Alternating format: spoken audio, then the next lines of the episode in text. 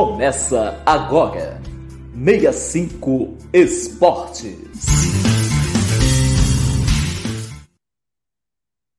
Boa noite, boa noite, meu amigo internauta que está aqui mais uma vez nos assistindo, nos prestigiando no 65 Esportes, a sua revista eletrônica aqui pelo YouTube no canal M65, que vai trazendo aí o que há de melhor e o que há de mais importante no esporte local, nacional e também no internacional. Hoje, em especial, nós temos a visita do meu amigo tricolor que está aí radiante de felicidade depois daquela vitória de ontem sobre o Flamengo, naquele Fla-Flu ocorrido em São Paulo, que depois Joaquim vai contar aqui um pouco para gente. É meu querido, minha potência, meu parceiro Joquinha, João Pessoa, tio Joca, como é mais conhecido em toda aí essa galera. Joquinha, muito obrigado por estar por aqui, cheiro no seu coração. E já já eu chego aí para você dar sua, sua, sua palavra inicial. Além de contar com essa figura marcante, essa voz eloquente, essa voz permanente fixa do 65 Esporte, o nosso querido Felipe Lima, Filipão by Night, com aquela voz bem romântica da noite potiguar. Nossa querida Isa também por aqui, nossa surfista jiu-jiteira e judoca também por aqui conosco. E de volta, depois de uma viagem ao Pará, comer um açaizinho por lá, meu querido Volney Diniz por aqui. Mas, Joquinha, a satisfação é toda nossa de ter você aqui conosco. E eu abro aqui o programa com você na sua fala inicial aqui no 65 Esporte. Seja bem-vindo, Joquinha. Opa, Cezinha. A satisfação realmente é minha estar aqui, um grande desafio desse 65 Esporte.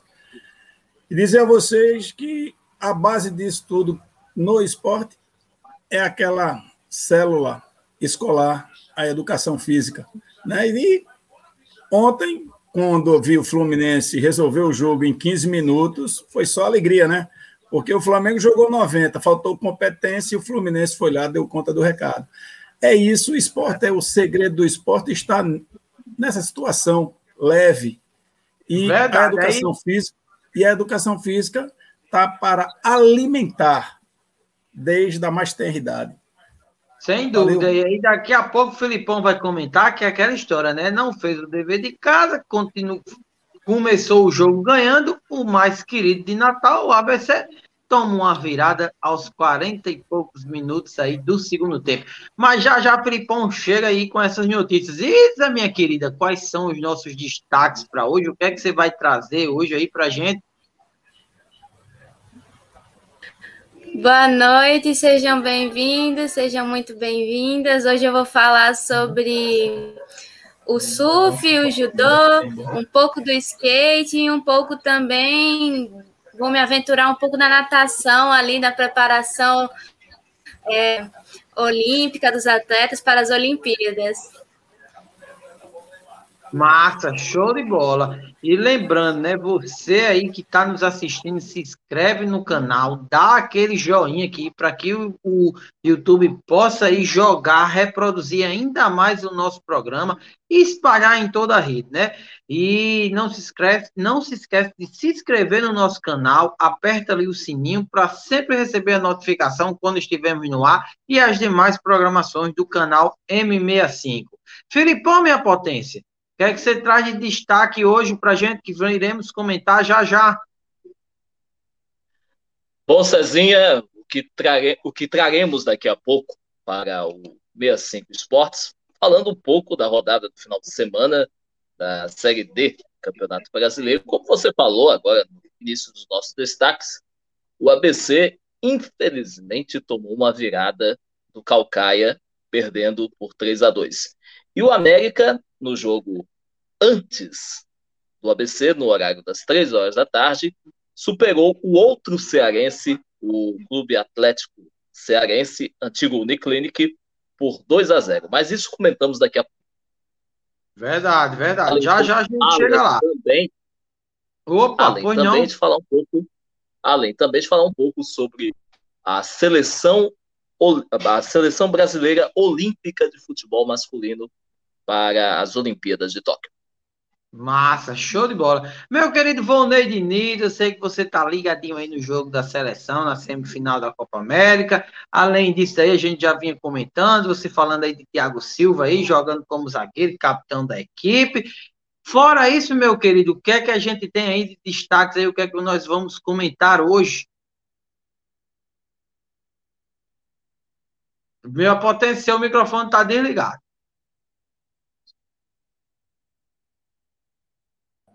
Enquanto Suspeitei desde o início.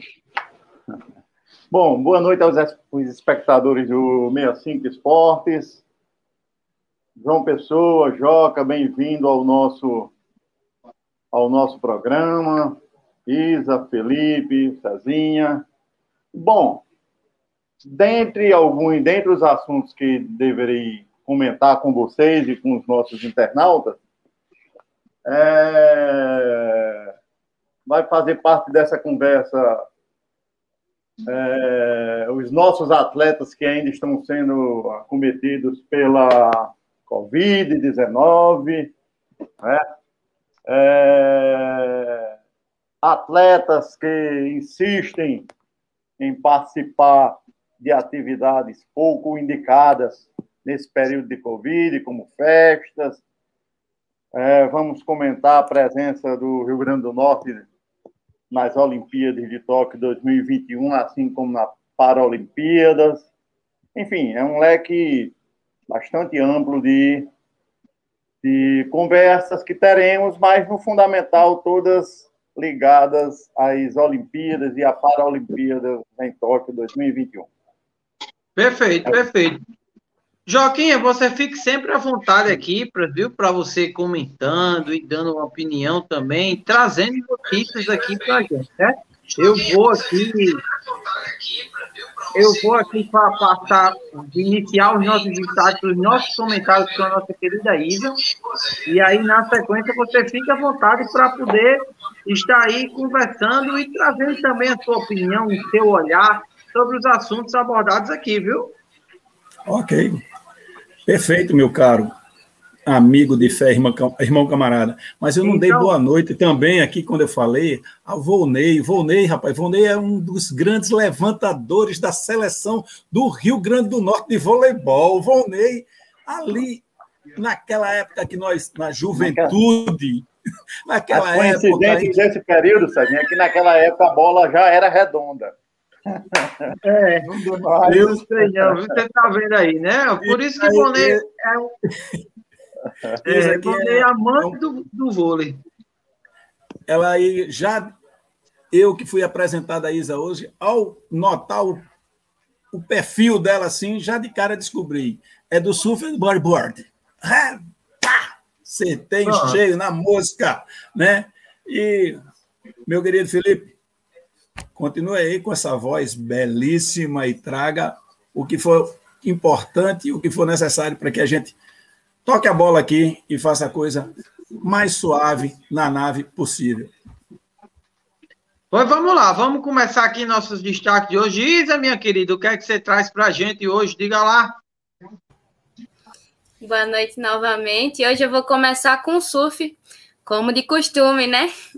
É, as provas na, das Olimpíadas de Tóquio começam dia 25 de julho, lá na cidade da China, e com, de Tóquio, na verdade, né? E contará com a presença de 40 atletas, 20 homens e 20 mulheres. O Brasil vai participar com só quatro atletas no masculino, como o paulista Gabriel Medina e o nosso Potigar Ítalo Ferreira, que para mim é o que tem mais chance aí de, de ter, trazer né, medalhas para gente. E vamos na fé, porque é aço. Já no feminino, a gente tem a gaúcha Tatiana Weston Webb e a cearense Silvana Lima, ela é daqui do estado aqui do lado, né? E é importante ressaltar a participação de dois representantes do, do Nordeste, o Ítalo e a Silvana, Silvana Lima, com o, Ítalo, o Ítalo exaltando, exaltando mais uma vez o nome do nosso estado a um patamar mundial. Eu acho Sem que dúvida. com certeza vamos trazer umas medalhas aí boas. Isso aí eu recebi informação que Ítalo está fazendo uma pequena preparação aqui em Bahia Formosa mesmo, né? Ele está por aqui, pela terra, antes de embarcar.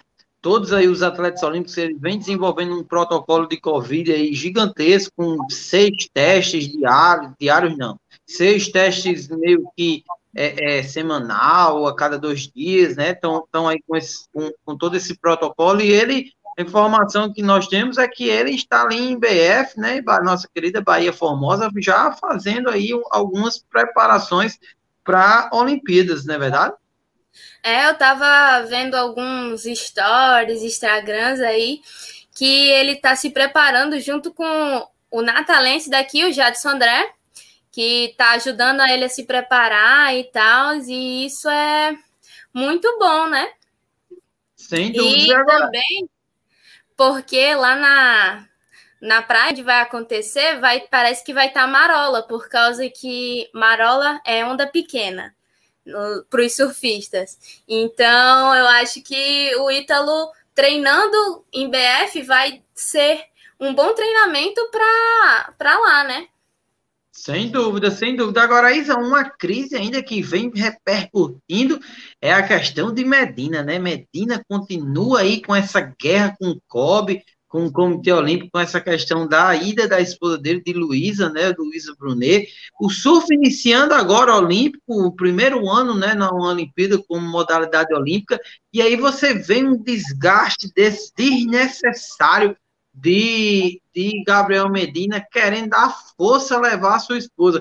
Eu acredito que sim, é, ela tem todo o direito, claro, de estar lá com ele, mas é um ano atípico, é um ano de pandemia, um ano onde o próprio país né, está lá se fechando aí a receber é, turistas apenas ali a, a, a, os atletas né, e seus staffs, né, realmente seus staffs que estão lá, isso daí, você não acha que está deixando, está tirando Medina do foco que é a Olimpíada? Eu concordo, eu acho que está tirando realmente muito o foco dele, até porque ele deveria estar treinando no máximo para trazer uma medalha, até porque é o primeiro ano das Olimpíadas, no, o surf nas Olimpíadas, né? Então, assim, eu acho que ele deveria estar tá acho que descansando, preparando a mente, o corpo, assim, para.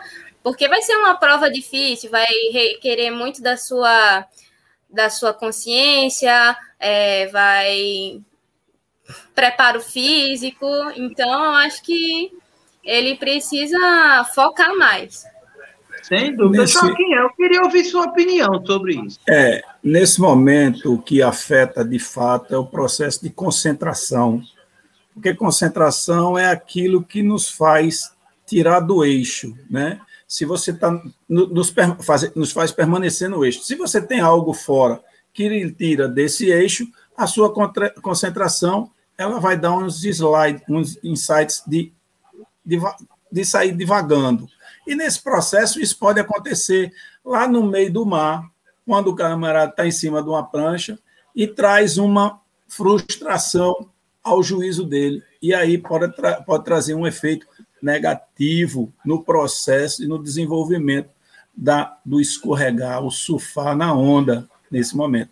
Então, para isso, o esporte e o, e o seja ele em que nível for, individual, coletivo, ele tem na sua essência o esforço, né? E essa vitória que busca dentro desse espírito olímpico, a vitória pelo próprio esforço, a ética para atingir esses objetivos, a aceitação das derrotas e a persistência para seguir em frente com coragem e determinação exige do no aspecto fundamental e individual concentração, concentração pura. Quer dizer, ele tem que estar ali, ele, a prancha e o mar e na cabeça nada mais pode pairar.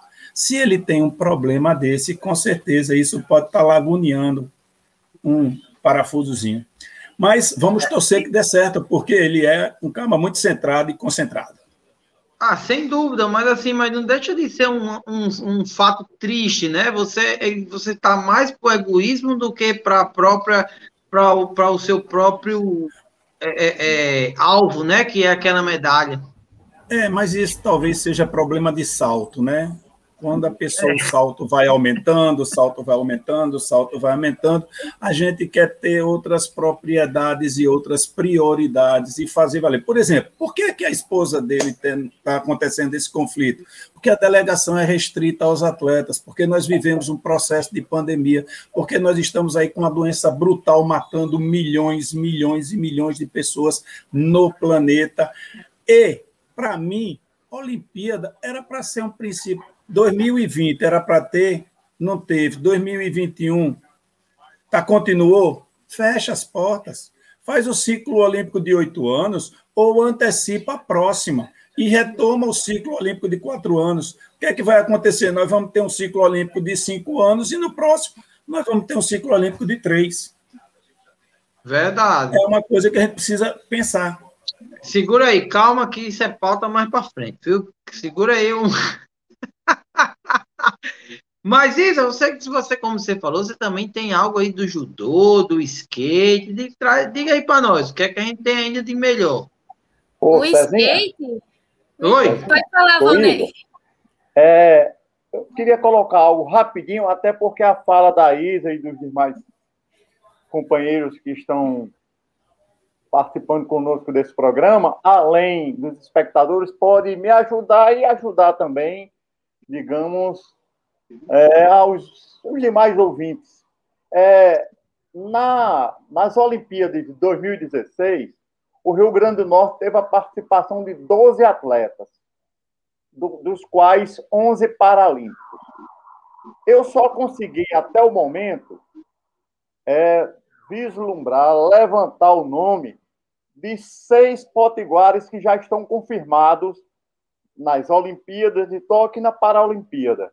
Talvez na fala de vocês e algum telespectador que esteja ouvindo, levante mais algum nome que já esteja confirmado. Eu consegui visualizar o Ítalo Ferreira no surf, a Samara Vieira no handebol, a. Thalita Simplício, atleta paralímpica de atletismo, né? Atletismo. A Joana Neves na natação, e a Ana Raquel, para ciclista, e o Júnior França, para no alterofilismo. Então, se vocês, na fala de vocês, ou algum internauta que tenha mais algum nome, é uma forma da gente também. Nós temos também.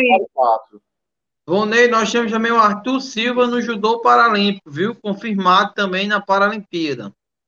Ok. Arthur Silva aí está confirmado na Paralimpíada também.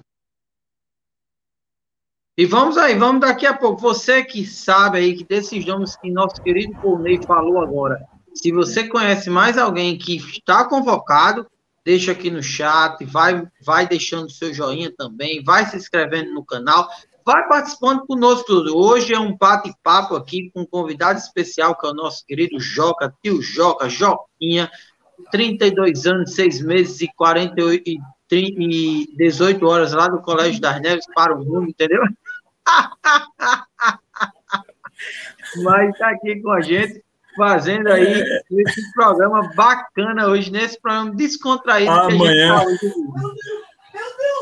Quase que é gol do Brasil aqui. Mas amanhã. Amanhã, amanhã deve estar tá saindo essa relação da para, dos, para, dos atletas paralímpicos, certo? Do Rio Grande Sim. do Norte. A gente vai ter aí, com, com certeza, os nomes bem divulgados e a gente precisa fazer uma frente aí nesse processo para que a gente enalteça, porque nós temos um, uma, um desporto, um paradesporto muito forte no nosso estado. Sem dúvida, sem dúvida. Mas vamos lá, Isa. Do skate, vamos agora no skate ou vamos no ipom? A gente vai no skate. Então, bora lá, vamos embora. É, a primeira vez também do skate no evento, né? Junto com o surf. E o skate tem uma peculiaridade, né, Isa? Nós temos um atleta mais jovem na delegação com apenas 13 anos de idade. Exatamente. Mas diga aí, é... o que é que você nos traz no skate hoje? O Brasil ele vai levar 12 atletas, sendo seis rapazes e seis garotas. É, sendo três por categoria feminina masculino do street e três na categoria feminino e masculino do parque. É, eu vou dar uma explicação bem rápida do que é o street. É, o street é mais fácil de ser compreendido. É, uma ru é a rua na pista, corrimões, escadarias e paredões. Tudo que pode ser encontrado na rua, que é levado para uma pista, que você faz manobras nesses lugares. Já o parque é mais complexo. complexo. Um bowl é uma pista que tem um formato de piscina e tem paredes de 3 a 4 metros. E uma coisa que é uma novidade é que o uniforme é, que costuma ser padrão para os atletas da delegação brasileira, no caso dos skatistas, vai ser customizado, pois respeita a cultura dessa modalidade, que são tipo completamente diferentes. Cada um vai fazer o seu look e vai deixar tudo bem o jeito do skate, né? Dos skatistas. É, e a, a equipe da modalidade de street vai viajar para Tóquio no próximo dia 17 e o time do parque vai viajar no dia 27. É, o street feminino é uma das maiores esperanças de, de medalha brasileira. E, inclusive, com a chance de pódio de três competidoras, que são a Pamela Rosa, a Raíssa Leal, que é a mais nova, e a Letícia Buffoni, que é pentacampeã do X Games e inspiração de skatistas no mundo inteiro. Os brasileiros classificados para o street masculino são os atletas Kevin Hoeffler, Giovanna Viana, não, Giovanni Viana e Felipe Gustavo. Já no feminino do skate park será representado pelas atletas Dora Valela, é a atual campeã brasileira de parque, Isadora Pacheco e Indiara Aspe. Já a equipe masculina do parque é composta por Luiz Francisco, Pedro Barros e Pedro Quintas. O skate estreia no dia 24 de julho, às 21 horas, no horário de Brasília, com skate street na categoria masculina. E no do outro dia vai ter o street feminino. E é isso. Eu tenho do skate. E essa Olimpíada será uma Olimpíada para o povo noturno, né? É. Que as, as atividades acontecerão da noite para a madrugada. É verdade, viu, Joquinha? Nós vamos apresentar o programa assim, ó, com olheiras, porque a gente vai estar virado 24 horas olhando isso daí, né? E enquanto a gente vai estar durante o dia trabalhando, de noite ligadinho na TV, assistindo cada modalidade que a gente vai se identificando e as demais também, né? Mas é interessante essa questão da Olimpíada, já já a gente vai bater um papo mais profundo sobre ela. E, e você tem aí atletas como a do, do skate com apenas 13 anos de idade, atletas aí olímpicos que já vêm, não digo fim de carreira, mas encerrando esse ciclo também, né? muitas atletas, é, até as mulheres principalmente, porque tem aquela questão, a preparação também de você querer é, seguir outras carreiras, homens também, né? Seguir outras carreiras aí, vai a questão de treinamento tal, tudo isso. Mas é interessante, já já a gente vai chegar nesse papo aí. Isa, eu volto já com você para a gente falar sobre o judô e eu quero chamar aqui aquela voz marcante, aquela voz que nos deixa assim, nossa, Olha a voz desse rapaz. É. Filipão, rapaz, como é que o ABC me perde esse jogo ganhando de 2 a 0 aos 46 minutos do segundo tempo? Me diga aí, Filipão. Vamos lá, Cezinha. Vamos iniciando aqui os nossos destaques do nosso 65 Esportes, falando do jogo entre Calcaia e ABC, que foi lá no estádio Raimundão, em Calcaia. O Calcaia superou o ABC neste sábado por 3 a 2 em casa, pela quinta rodada da Série D do Campeonato Brasileiro.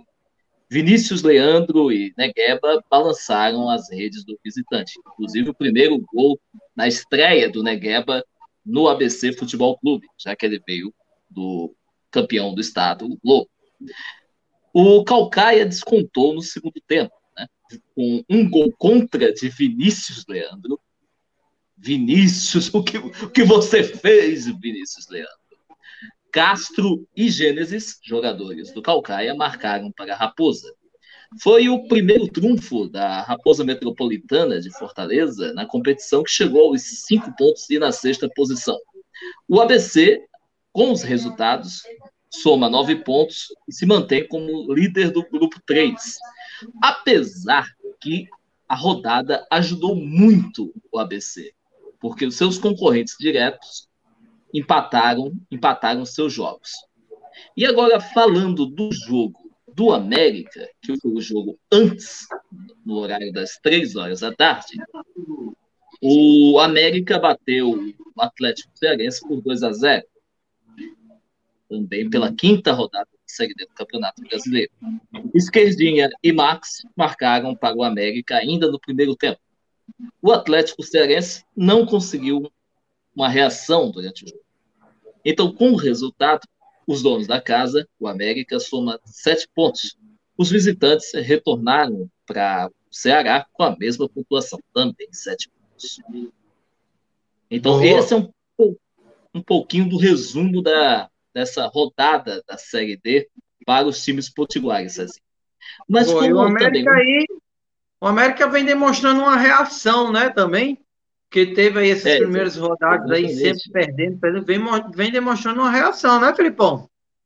É, exatamente, Cezinha. Agora com, com a estreia de Renatinho Potiguar na, no comando do clube, o América teve uma, digamos, uma reação até muito melhor do que nos, nos outros jogos, né? ainda no comando do, do ainda no comando de, de Daniel Neri, que nos dois jogos, nos dois primeiros é. jogos, não foi muito bem. Isso é, isso é verdade. Você, time... acha que isso, você acha que isso tem a ver com aquela contratação daquele time do, do antigo Globo que Renatinho trouxe para o América também? Lógico, também. o melhor jogador do Globo era o Negueba, e o Negueba foi para o ABC, mas o, você acha que essa articulação aí, essa, esse trabalho já desenvolvido no Globo, através do, de Renatinho Potiguar, você acha que isso teve influência nessa questão do, dessa, do América aí tá reagindo?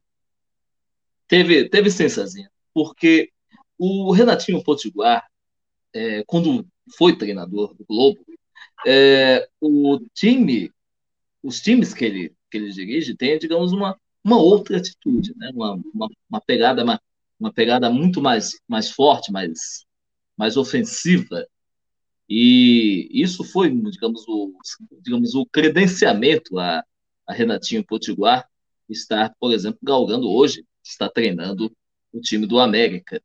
E, digamos, essa mudança, essa mudança de atitude no time vai fazer muito bem ao Alvirrubro Potiguar. Isso não tenha dúvida disso. Ah, sem dúvida, Filipão. Show de bola. Filipão, volto já com você, viu? Quero falar agora com o meu amigo Volney, aquele cearense da cidade de Parelhas. A princesinha é, Volney, do Seridó. Parelhas. É. Parelhas é a cidade é. sorriso do Seridó. Cidade Sorriso do Seridó, tá vendo aí? Mas, meu parceiro Volney, me diga aí, eu sei que você tá ligadinho no jogo da seleção, vai trazendo aí algumas informações pra gente também, mas aí me diga como é que você, quais são os destaques aí da semana, o que é que você traz aí de novidade pra gente? É, Cezinha, nesses últimos dias, nessa última semana, digamos assim, é, os últimos nomes dos atletas que comporão a delegação brasileira vai sendo vai sendo fechada, a lista vai sendo concluída, né? É, tem pelo menos cinco nomes recentemente foram definidos, como o Alisson dos Santos, um jovem de 21 anos que corre os 400 metros com barreira, foi definida já essa semana agora, esse final de semana. a Ingrid Oliveira na plataforma de 10 metros, na piscina, a Ana Sátila, que é a primeira atleta brasileira a chegar em Tóquio para participar das Olimpíadas, né? é atleta de canoagem. É, e olha as e mulheres. Né? O parceiro dela também, né, da canoagem Slalom, não viajou por conta daquela questão do protocolo. Dos seis testes de Covid, um deu negativo, deu positivo, né? E aí Isso. o Kobe achou por bem refazer todo o protocolo com ele, né? É, na realidade, não é que deu positivo. É, a, o próprio laboratório informou é, o COB de que tinha acontecido um erro no teste, nos exames é, do companheiro da Ana Sátila na, na canoagem. Então, a ida dele, que seria nesse domingo passado, é, não pôde acontecer porque o COB, atendendo a exigência do comando das Olimpíadas no Japão, necessita apresentar um novo, um novo exame com com negativo para a Covid. Então, na realidade, não foi bem que deu positivo, foi um erro que o próprio laboratório, com antecedência, informou a, ao COB, não é? É, é, uma, uma novidade nesses últimos dias também é um atleta do levantamento de peso do Brasil.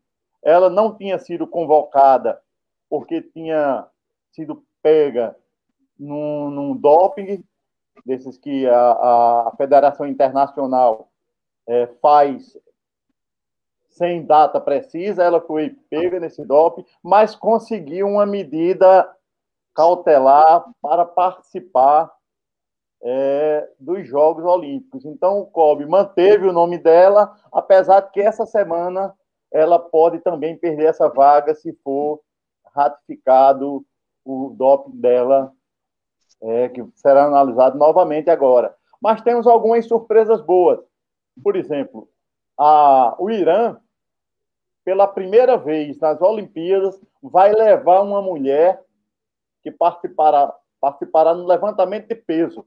Até três anos atrás, até 2018, as mulheres não participavam é, desse calendário esportivo é, pelo Irã. Né? Pelo Irã, entendi. E uma outra notícia boa também é que as Olimpíadas, é, o Comitê Internacional vai ceder, vai permitir a participação de que as atletas lactantes levem seus bebês. Quer dizer, o, o, nosso, o nosso surfista louco para levar a mulher só como acompanhante, em todo aquele escaçarel, é, algumas, a pressão de algumas federações conseguiram com que o Comitê Olímpico Internacional permitisse a participação das, dos filhos das atletas em Tóquio. Né? Mas, ah. apesar dessas novidades desses últimos dias, eu gostaria de colocar um tema também, aliás, dois, para participação nossa ao longo desse programa. A primeira é uma, um comentário feito pela ex-levantadora da seleção brasileira de vôlei, a Fernanda Vetturini, ex-mulher do técnico Bernardinho, que disse que era contra a vacina e que só iria tomar a vacina, ela tomou a Pfizer, porque queria viajar no mundo pós-pandemia. Se não fosse Está... isso, ela não tomaria. Então, um comentário, ao meu ver, bastante feliz, que talvez sirva para nós comentarmos ao longo desse programa. E o outro é com um jogador de vôlei, o Evandro. O Evandro foi pego em uma balada clandestina esse final de semana que passou, né? E é um mau exemplo. Além de ser um mau exemplo, o Fernando ele é parceiro do Bruno Smith, companheiro dele da seleção de vôlei, joga com ele, vôlei de, de praia, e talvez tenha sido o atleta brasileiro que mais sofreu com a Covid. Né? Teve maus momentos, e, eu né, entubado e tudo. Aí o cara pego numa festa e ainda por cima, no primeiro momento, tentou esconder. com menos de uma semana, quando os vídeos começaram a aparecer, ele reconheceu o erro dele e disse que ficaria esperando o posicionamento da Confederação Brasileira de Vôlei e do Comitê Olímpico Brasileiro sobre a ida dele ou não. Mas o nome é, dele já consta da listagem dos 310 brasileiros confirmados até então como atleta nessas Olimpíadas. Então é um tema bom que talvez possamos comentar ao longo desse programa. Sem dúvida, eu acho que essa, eu acho que essa questão dos atletas em baladas clandestinas, isso tem sido recorrente, né? Você vê o Gabriel, o Gabigol aí já foi pego algumas vezes também. É, grandes atletas do futebol. dar os seus exemplos, termina não termina não, não dando o exemplo necessário para toda a população, né? Joaquim, aproveitando o embalo, o que é que você me diz sobre essa, essas posturas aí desses, é, desses atletas, antes, seja no futebol, seja no vôlei, entendeu? Antes de mais nada, tiro liruli, tiro lá, o Brasil acaba de marcar. Gol! Neymar driblou de todo jeito, daqui para aqui, daqui para lá, e botou a bola no pé daquele menino lá. Como é o nome dele? Paquetá, aquele menino da ilha. Paquetá. Pronto. Mas voltando aqui. Nesse negócio aqui, a questão é quando o camarada lê o que de fato é o espírito olímpico, uma coisa que está presente lá é a ética. Verdade. Se eu sou, se eu sou atleta se eu sou dupla, dupla, meu amigo, parceiro de dupla, eu e tu. Se eu não tiver, não tem tu. Meu irmão, se liga. Né? O princípio ético é claro. Balada pode? Não. Eu Exatamente. sou atleta, vou para balada. Eu não vou para balada se pudesse, rapaz. Imagine sendo clandestina. Errar duplamente. Outra situação foi que ele trouxe aí. Questão da vacina. A vacina é a tese do negacionismo. Botucatu, 82,28% de queda da Covid por causa do índice de vacinação já atingido naquela cidade. Então, gente, quando se declara eu sou contra a vacina, vou escolher porque eu preciso viajar ao mundo, não, minha filha, você precisa escolher vacina, não, mas você precisa se vacinar para viver. O princípio básico é esse. Então a gente precisa ver nesses heróis, atletas, desportistas, o, o, o valor do humano. Você vê, a gente trouxe aqui uma questão, o egoísmo, que é o salto cresce, o poder cresce, e eu me acho no direito de dizer o que eu tenho que fazer, que eu, que eu quero, e que prevaleça aquilo que eu quero. A outra situação é o princípio da ética, que a gente traz aí com a falha do, do atleta da dupla, lá, o Evandro. Né?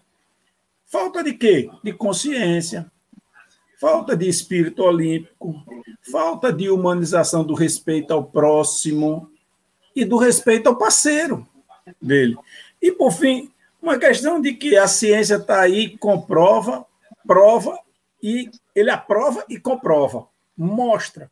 E a pessoa se acha no direito de fazer uma declaração dessa. É uma declaração infeliz.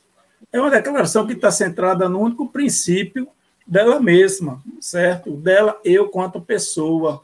Quer dizer, é o indivíduo se vendo de forma única no mundinho, mundinho dela no planeta. Portanto, se a gente não pensar numa coletividade, não abraçar o espírito coletivo de ser humano, a gente vai ver cada dia que passa mais relações, mais reflexões dessas. Sem dúvida, sem dúvida. Oi. É, o, o Bruno Smith, que por sinal é sobrinho do Oscar Smith, tá? campeão olímpico em 2016, talvez seja o único jogador olímpico brasileiro que se colocou e se coloca contra a realização das Olimpíadas 2021 por causa da, da Covid-19, para agravar mais ainda esse posicionamento do, do Evandro. É verdade, aí você vê, né? a, a própria contradição né, da ideia de um e de outro, enquanto um está numa festa clandestina, o outro está preocupado com a questão da pandemia e principalmente com a questão da realização dos jogos.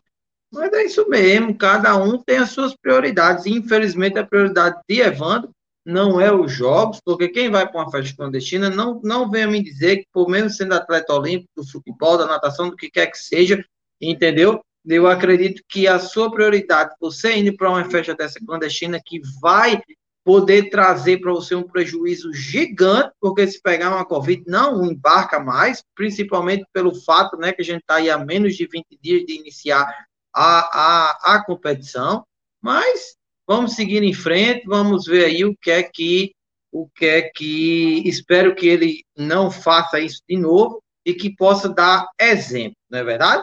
Mas eu quero voltar aqui na minha querida Isa, que eu sei que Isa ainda tem algo sobre o nosso judô. Isa, diga lá. É isso mesmo, tenho algo para falar pelo judô. O judô, né, ele é um dos maiores esportes que levam, que trazem é, medalhas para o Brasil, né? O Brasil vai levar o Brasil vai levar 13 judocas. A lista foi divulgada logo após a publicação do ranking olímpico pela Federação Internacional de Judô, que é a IJF.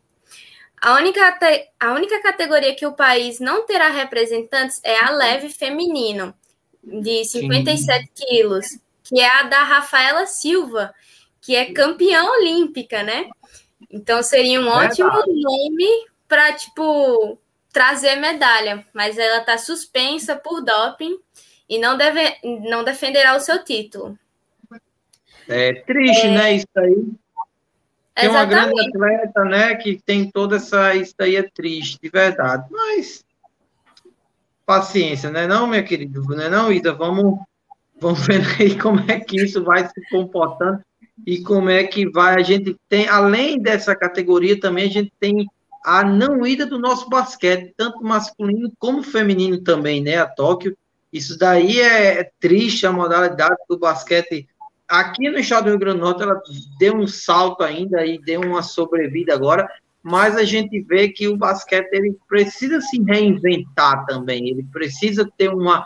Um, um, um, tentar ali no, no NBB, né, o Novo Basquete Brasil, mas precisa se reinventar mesmo para que a modalidade possa ressurgir e vir aí brilhar mais uma vez como ela sempre brilhou. Mas, Isa, essa questão de Rafaela, a gente fica assim, fica acompanhando, fica vendo essa questão do doping, muitas vezes não é porque o atleta ali pensou em usar, mas é até um, uma medicação, um suplemento que eles tomam e às vezes acontece isso. Mas a gente torce aí para que a Rafaela continue em campo e quem sabe, né, na próxima aí, no próximo ciclo, ela possa se destacar e tá aí mais uma vez brilhando e trazendo mais alegria aí ao país. É mas não mesmo assim, uhum, mas mesmo assim o judô tem muita chance de trazer medalhas.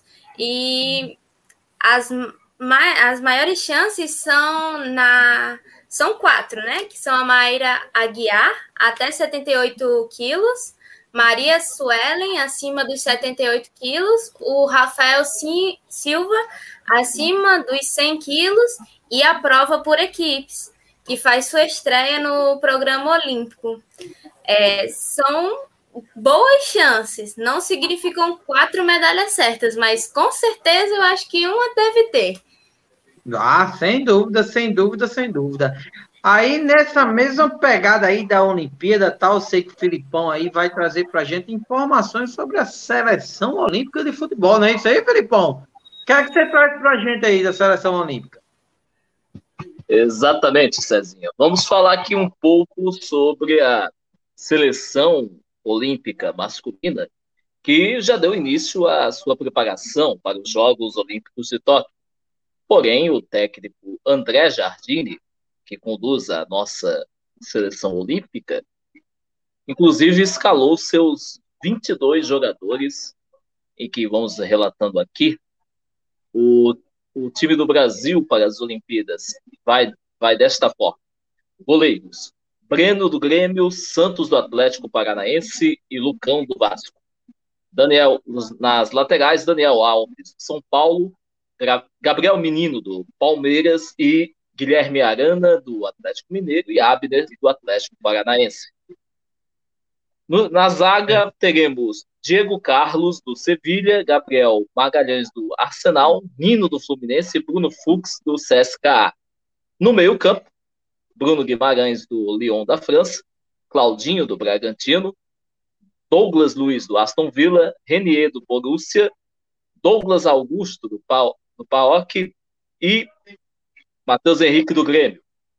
E, nos, e no ataque, Anthony Martinelli, Matheus Cunha, do Hertha Berlim, An Anthony Martinelli, do Ajax e do Arsenal, Paulinho, do Bayer Leverkusen e Richarlison, que vai entrar no lugar de Pedro, jogador do Flamengo. Foi Pedro foi substituído porque o Flamengo não liberou o jogador. Então, Richarlison entra no lugar de Richarlison, jogador do Everton, entra no lugar do, Pedro Flamengo. Uh... Filipão, você acha que essa seleção ela, ela é forte? Ela vem aí com com a, a tendência de repetir o feito do Rio 2016? Bom, bom, Cezinha, eu digo que é uma, é uma é, as Olimpíadas do Rio e a, e, a, e a Olimpíada de Tóquio, que vai começar nos próximos dias, vão ser situações completamente diferentes.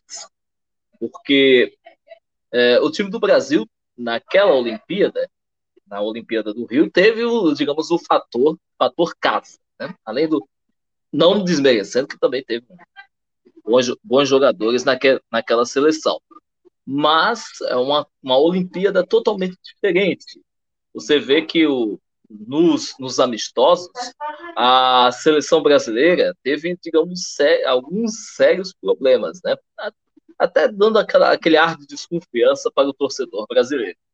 Só para você ter uma ideia, além, além de do treinador André Jardine não contar com o jogador Pedro do Flamengo, é, também ele não vai contar, por exemplo, com jogadores como Vinícius Júnior, que também é, o Real Madrid não liberou o clube, não liberou para o clube nem para nem para os, os jogos da, das Olimpíadas e nem tampouco para a Copa América. Então você vê que é, sem, digamos, algumas estrelas a compor a seleção, vamos ver vamos ver como é que o André Jardine vai se, vai se comportar e levar esse time até, digamos, a, ao bicampeonato olímpico.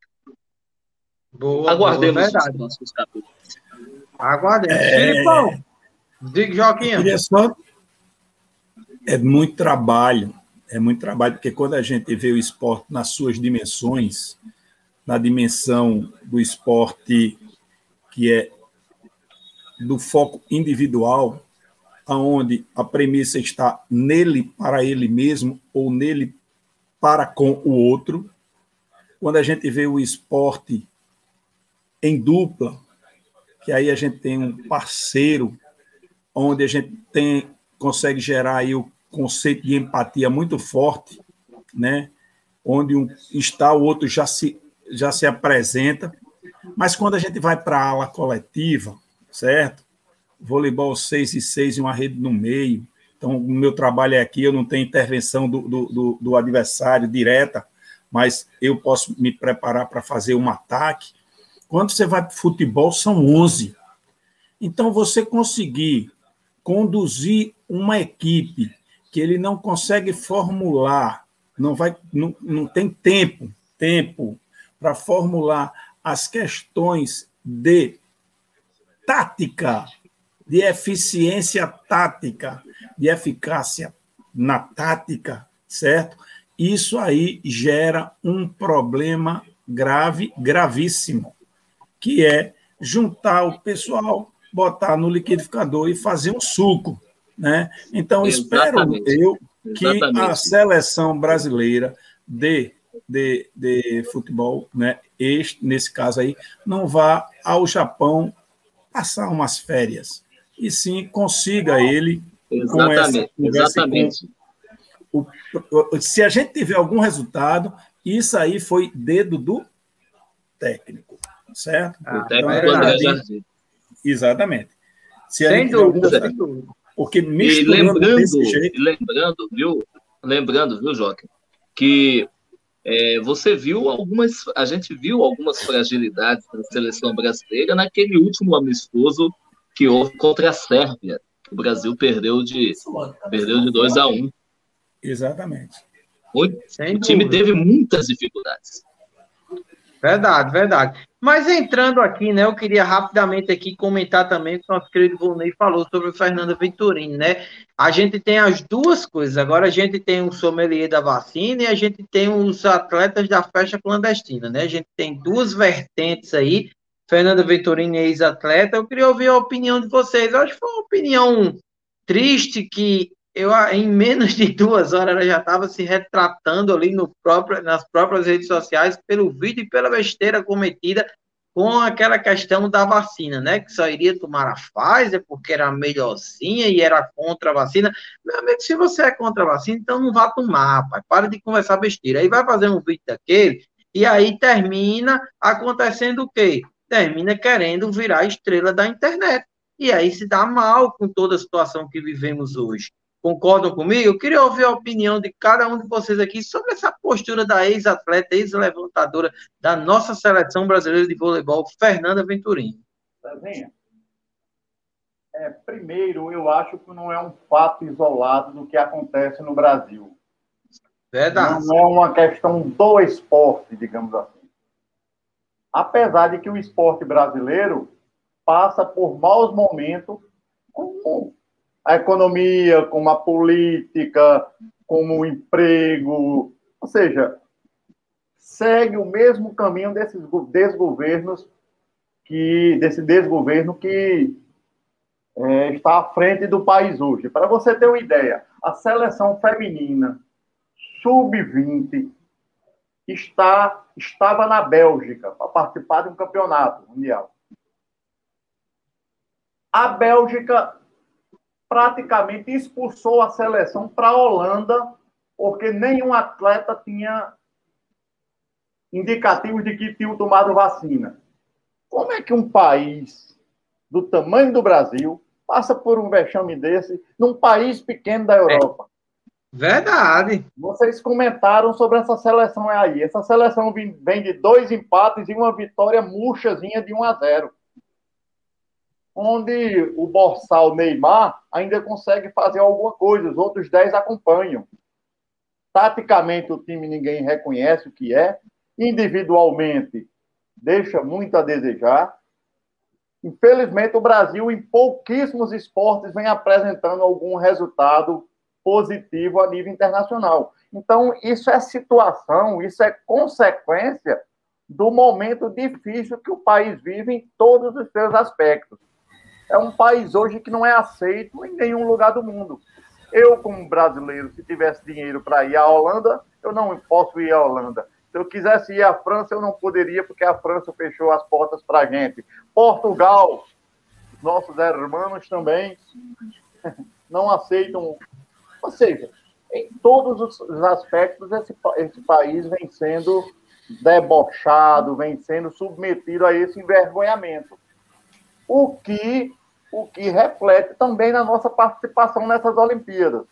A quantidade de atletas que vão participar é inferior ao Rio 2016, até se compreende por esse período de um ano, um ano e pouco sem interferência, mas não é só o futebol brasileiro que está nessa situação. Não é só a Fernanda Vetturini que dá uma declaração terrível como essa. Não é só o, o o Evandro que vai participar de festinha.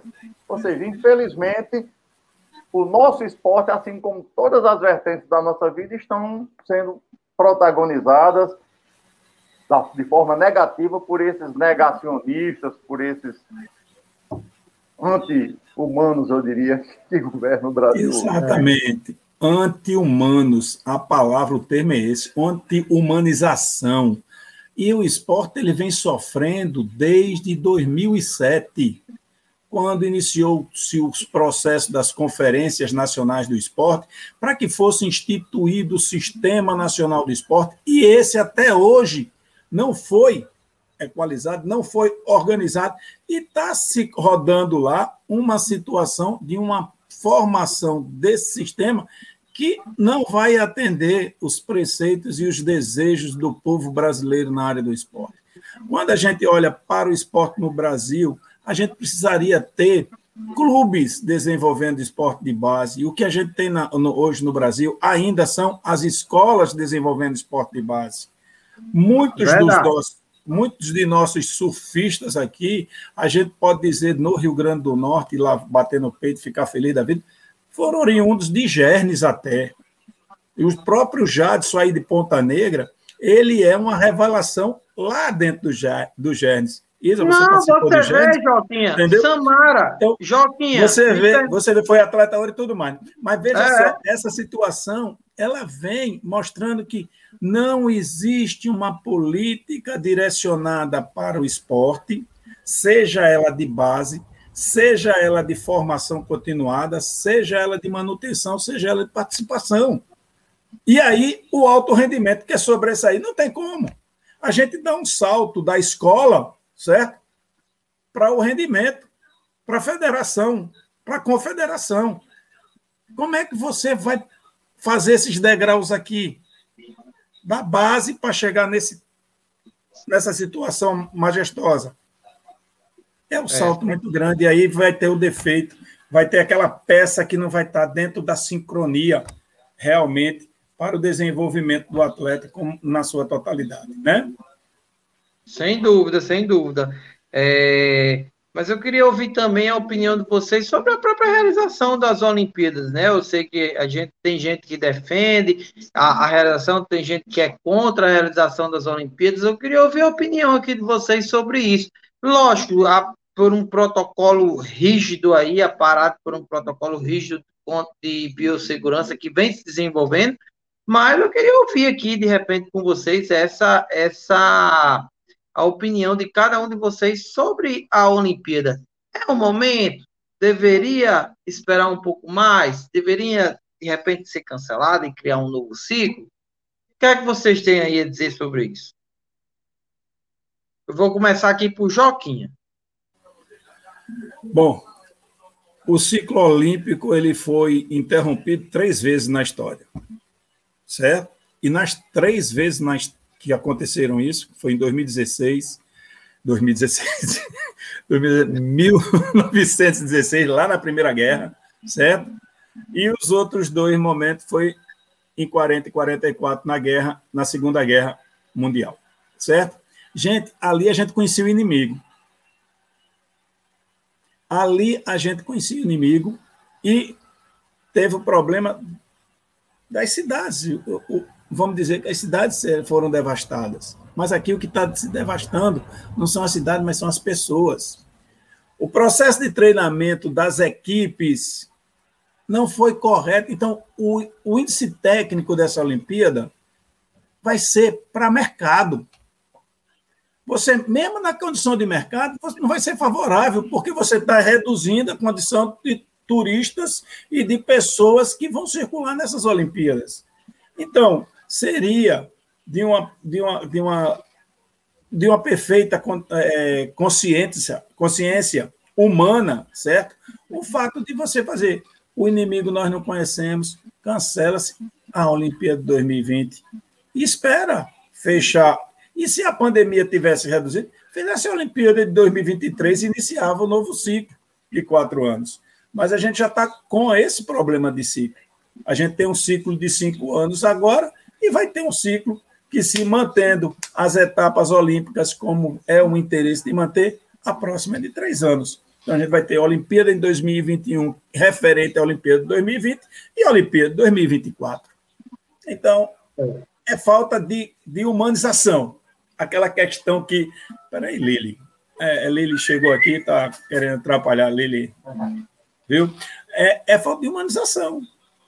A, a raça humana, né? Esse planeta, ela está sendo devastada pelo homem na questão da sustentabilidade, na questão do meio ambiente. E aí, não bastando isso, a gente está devastando a própria o próprio ser.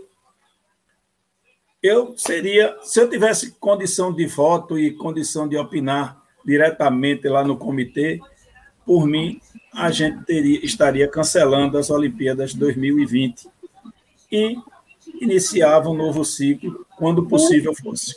Sem dúvida. Assim, o, o, a perda econômica é, é, imensurável, não tem nem como se discutir, né? Eu vendo diversas matérias, diversas é, é, é, reportagens sobre isso, você vê aí hotéis que foram construídos com aquela expectativa de, de receber um público que hoje você não tem mais essa expectativa, você já fica naquela preocupação, né? Ah, você vai dizer o Japão vai entrar em crise? Não vai, não vai entrar em crise com isso, mas assim, mas de, não deixa de ser um tanto afetado em todo investimento colocado e você não tem um retorno desse investimento, né? E, e, e, isso aí é complicado. Mas eu quero ouvir também a opinião da minha amiga Isa. Minha amiga Isa está caladinha ali no cantinho. Eu quero ouvir ela agora sobre essa questão da Olimpíada. O que é que você acha, Isa? Bom, realmente não é, não há condições de ser feita uma um evento de tanta de grande magnitude, né, numa época dessa, até que porque faz meio que a gente esquecer do que realmente a gente está passando, né? De uma forma é boa a gente parar de pensar no ruim, mas também a gente esquece e deixa de tomar os cuidados precisos que a gente precisa, porque a gente está passando por uma fase difícil e tantas mortes, assim, para mim que sou nova, né? Eu nunca tinha visto algo dessa, dessa magnitude, tanta gente morrendo, eu, eu fico totalmente preocupada, é uma coisa assim, meu Deus, mexe com a cabeça de todo mundo, então eu acho que deveria ser cancelada. E sobre a menina que falou, a ex-levantadora de vôlei, que falou que era contra a vacina, e o cara que foi pego na festa, eu acho duas atitudes que são terríveis por causa que parece que eles não conseguem ver o que está acontecendo e ver que estamos passando por um momento difícil e que a única solução é a vacina e os cuidados, né? Não e evitar festas assim, lugares aglomerados, para você se proteger e proteger a sociedade então é muito do que vocês falaram, muito egoísmo, muito pensar só em si e também nem pensar em si também, né? Porque você está se colocando em risco. Então essa é a minha opinião. É, concordo plenamente. Assim, eu acho que aos poucos a gente precisa voltar, como você diz, né? Essa questão de grandes eventos, ele ainda que tem esse trânsito muito grande de atletas de vários países, ainda é um pouco, tem que ter muito cuidado nesse sentido. Agora, sim, eu também acredito que enquanto a gente não criar o hábito, enquanto nós, pessoas, atletas, é, não criamos o hábito de cuidar da gente, principalmente cuidar do, do próximo, cuidar dos nossos, isso daí a gente não vai sair nunca dessa questão do vírus. Aí a gente precisa ter, de fato, essa essa consciência da, dos atletas, o que quer que seja de atleta, da população em geral como um todo. Mas é, é, é, é, bem complicado, é delicado, assim. Eu, particularmente, eu, eu acredito que, que na forma a ser feita, a gente pode ter aí uma, uma boa, uma boa, um bom ato, vamos dizer assim, né? Uma boa realização de Olimpíada, porque você tem com o Japão, a China, esses países mais asiáticos, eles são, eles são muito é, é, regular, regulares no que fazem, né? Eu acho que eles não vão deixar abrir brechas para que venha se disseminar ou desenvolver alguma coisa como a Covid por aqui, por lá, né? Mas, Felipão, antes de chegar ali no meu querido Volney, da cidade de Sorriso, do Seridó, quero ouvir você também sobre essa questão, essa questão da Olimpíada, essa questão da realização. Como é que você enxerga tudo isso? Bom, eu enxergo da seguinte forma, Cezinha. Inclusive, eu é, concordo com as palavras do nosso, nosso querido Joca. É, lembrar também que a gente falou uns dois programas atrás é que, inclusive, opinando sobre essa questão da, do, da realização da Olimpíada 2020, é num momento muito arriscado, Cezinha, em que você vai ter várias delegações de vários países que vão estar é, em várias modalidades né, em Tóquio, é, e que também e que também é num momento tão delicado da humanidade, um momento tão delicado que é a questão de um, de um inimigo que nós não vemos, né, não não vemos, mas sentimos dentro dentro de nós, que é o nosso organismo, né, que é a questão da da digamos do vírus SARS SARS-CoV-2, né, da Covid-19. Mas eu acredito, eu me somo aqui com a galera, né? Não deveria haver Olimpíada. Não deveria haver Olimpíada. Esperaríamos um outro ciclo olímpico. Então, então essa é a minha opinião sobre essa questão da realização. Não deveria haver a realização dos Jogos Olímpicos num momento como esse de pandemia, né, num momento tão difícil para a humanidade. E minha opinião sobre o, sobre aquela frase infeliz da Fernanda Venturini, é, você vê como, digamos, atletas que grandes grandes nomes do nosso esporte, além de não aprenderem a envelhecer, é, parece que também perderam o caráter, assim. perderam totalmente o caráter, a humanidade, é a, compaixão, a compaixão, a alma.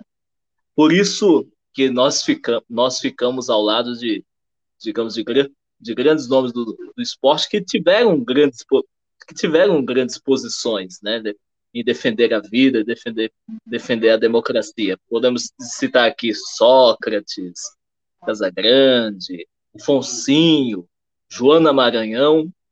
Esses são, digamos, além de esportistas, são verdadeiros cidadãos. Não, digamos, certas pessoas que parece que depois, da, depois de viverem uma vida no esporte, parece que não aprenderam nada com ele, nada, nada, nada com nada mesmo. Não aprenderam nada de valores, nada. Um vazio, Sem vazio. Dúvida. Não tiveram respeito, não tiveram a ética, o fair play, né? Não, Joquinha, nesse sentido aí do jogo. Mas, Valnei, Quero ouvir você também aqui para a gente encerrar aqui esse ciclo aí de debates hoje sobre as nossas Olimpíadas. O que é que você me diz aí sobre isso? É, a definição já, já acontece, apesar de que no próprio Japão é considerável a quantidade de, de pessoas que se colocaram e ainda se colocam contra a ocorrência das Olimpíadas lá em Tóquio. É? Agora, eu, eu tendo a concordar um pouco com o Joca. É, Olimpíadas é fundamentalmente um momento de confraternização entre os povos a nível mundial. Né? E dois aspectos favoráveis a essa confraternização certamente não, não acontecerá. Estrangeiros não podem entrar em Tóquio para assistir às Olimpíadas. Então, já limita bastante essa questão do espírito olímpico, né? O outro é a questão da, da, da, da técnica, do nível dos atletas, não é nem do nível, é na situação em que os atletas vão chegar a Tóquio. Com exceção daqueles esportes onde há um nível de, profissionalização, de profissionalização enorme, onde os salários são altíssimos, onde os campeonatos a nível mundial são constantes, a exceção desses, por exemplo, o voleibol, o basquetebol, ou seja, esportes onde os atletas são altamente é, pagos, salários altíssimos, esses vão se manter num determinado nível. Mas a essência do, do, do atletismo são os esportes individuais. O judô, a natação, o atletismo. Então, muitos países não tiveram condições de retomar a perspectiva de 2020 quando estava previsto.